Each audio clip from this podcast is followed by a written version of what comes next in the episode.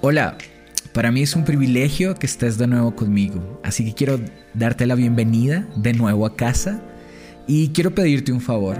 ¿Por qué no agarras una buena taza de café, te sientas en el mejor o en tu lugar favorito y me acompañes en esta serie que se llama Corre?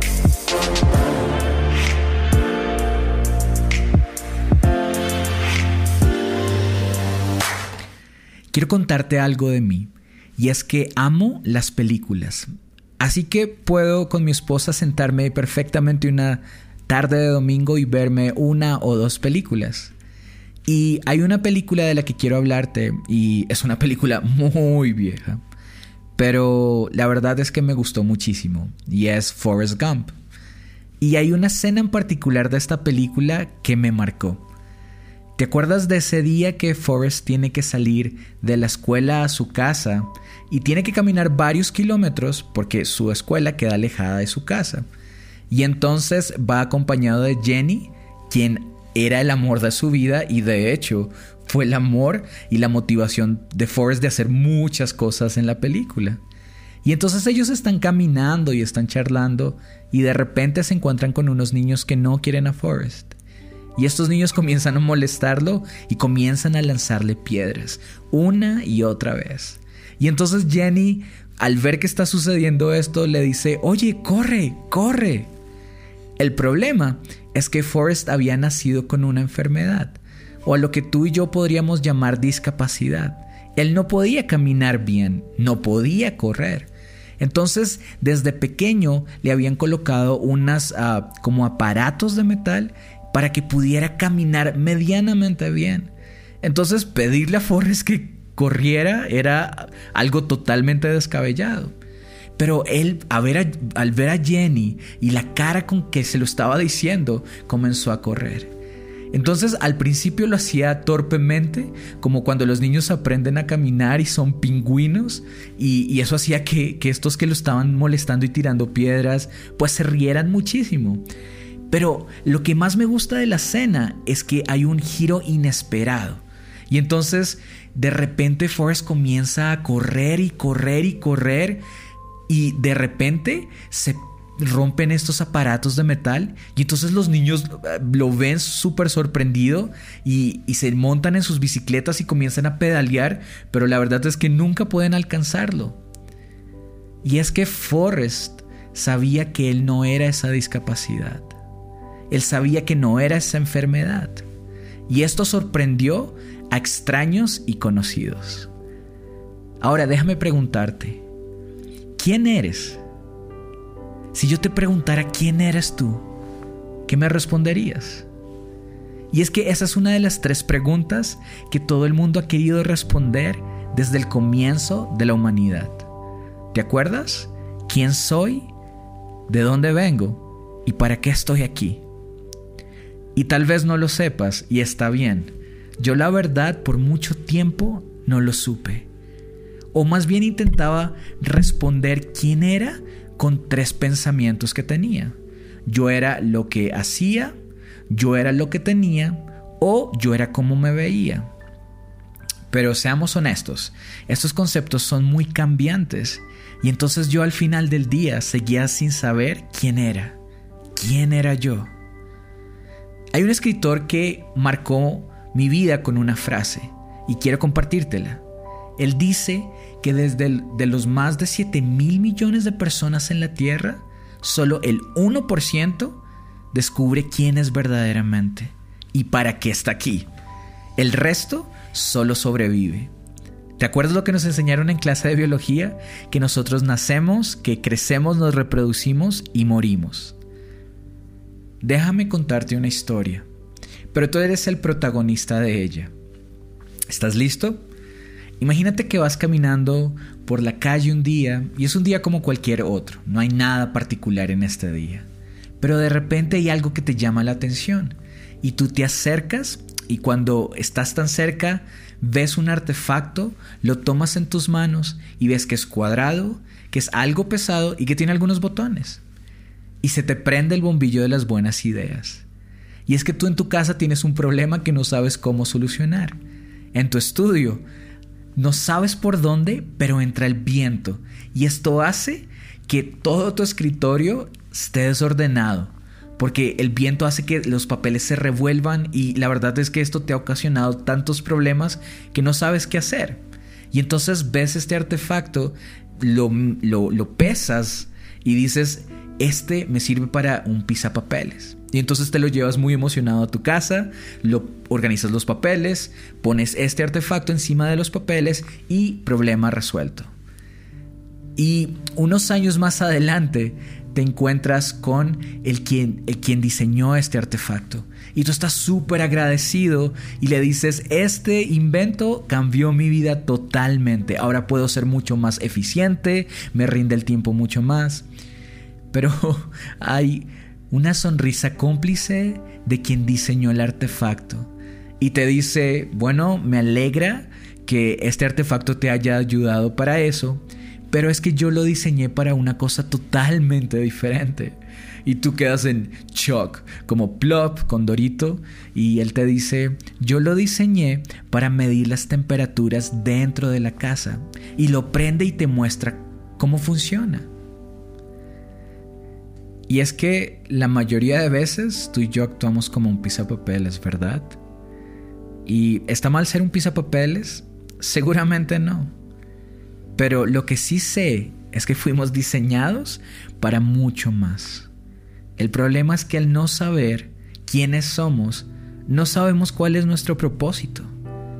Pero sabes qué? Quien sí lo sabe es quien te diseñó. Y aquí quiero hacer una pausa para decirte, ojalá pudiera mirarte a la cara fijamente a los ojos y decirte, tú no fuiste producto de una casualidad, no eres un error o un descuido, tú fuiste cuidadosamente planeado y diseñado. ¿Quieres saber qué dice de ti quién te diseñó? Hay dos versículos en la Biblia que en especial me muestran el corazón de Dios hacia nosotros.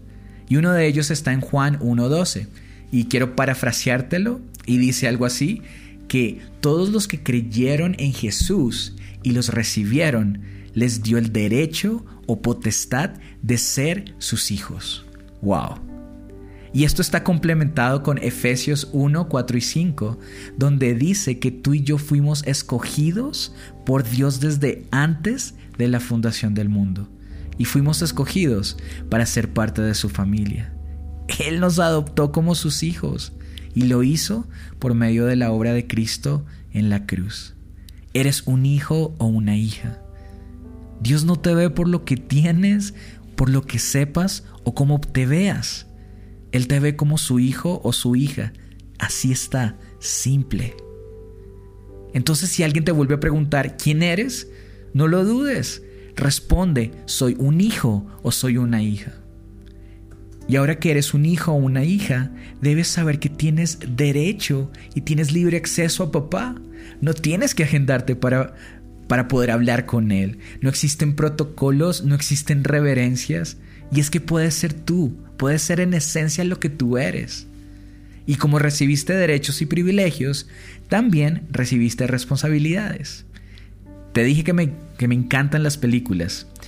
Y me acuerdo de tío Ben diciéndole a Peter Parker cuando está a punto de morir, un gran poder conlleva una gran responsabilidad.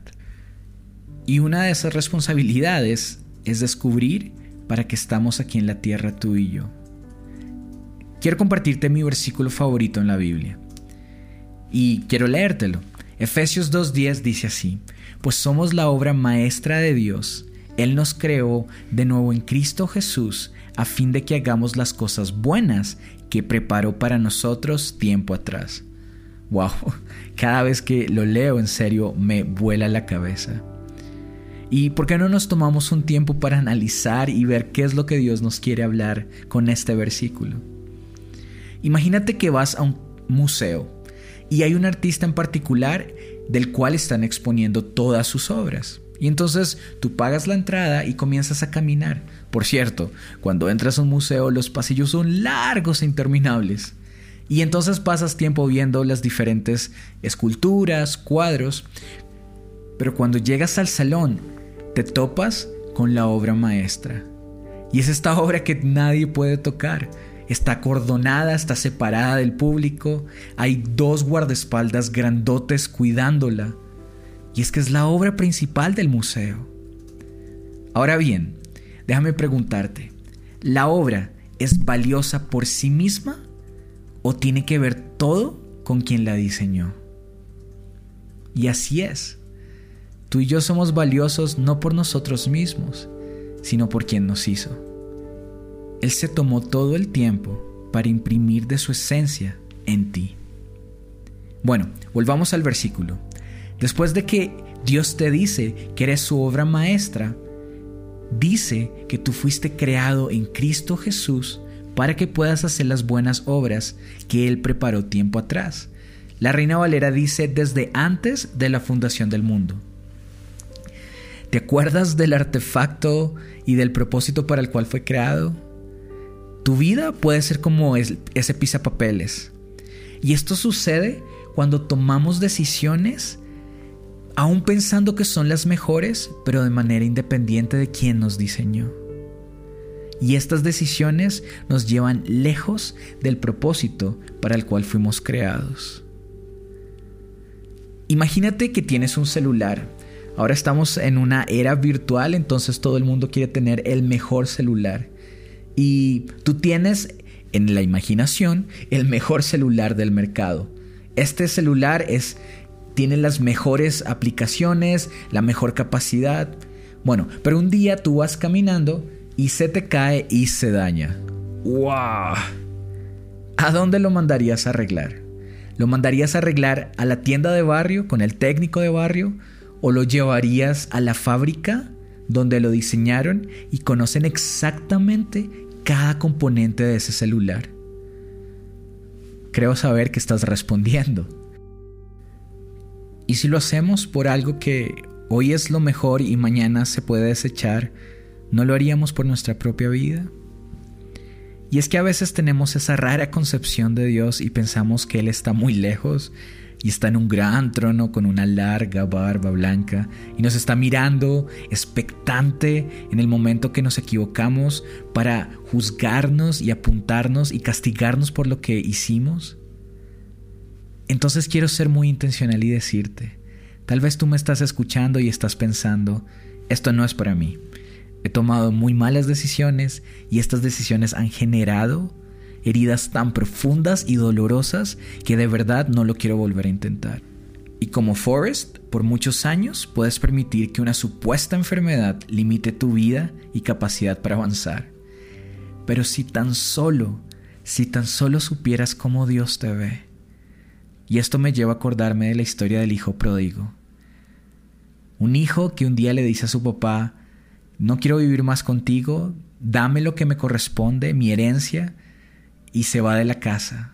Y entonces se gasta todo su dinero en placeres que él pensaba que lo iban a hacer feliz, pero sin embargo lo que lo único que produjo fue un vacío tan grande en su vida, que un día cuando ya no tenía más nada, Dijo, voy a volver a casa y voy a pedir perdón. Y le voy a decir a mi papá que me deje trabajar como uno de sus empleados. Y lo que me encanta de la historia es que el papá estaba esperándolo al lado del camino. Y estaba esperando el día que su hijo decidiera regresar. Y un día, el día de, el día escogido, el papá está al lado del camino y a lo lejos ve a su hijo. Y entonces el papá sale corriendo, lo abraza, lo besa y hace una fiesta porque su hijo había vuelto a casa. No importa qué tan alejado o lastimado estés, Dios quiere revelarte quién eres para Él y para qué estás aquí. Quiere quitarte esos aparatos de metal de tus piernas que te impiden correr, porque recuerda que tú eres su obra maestra.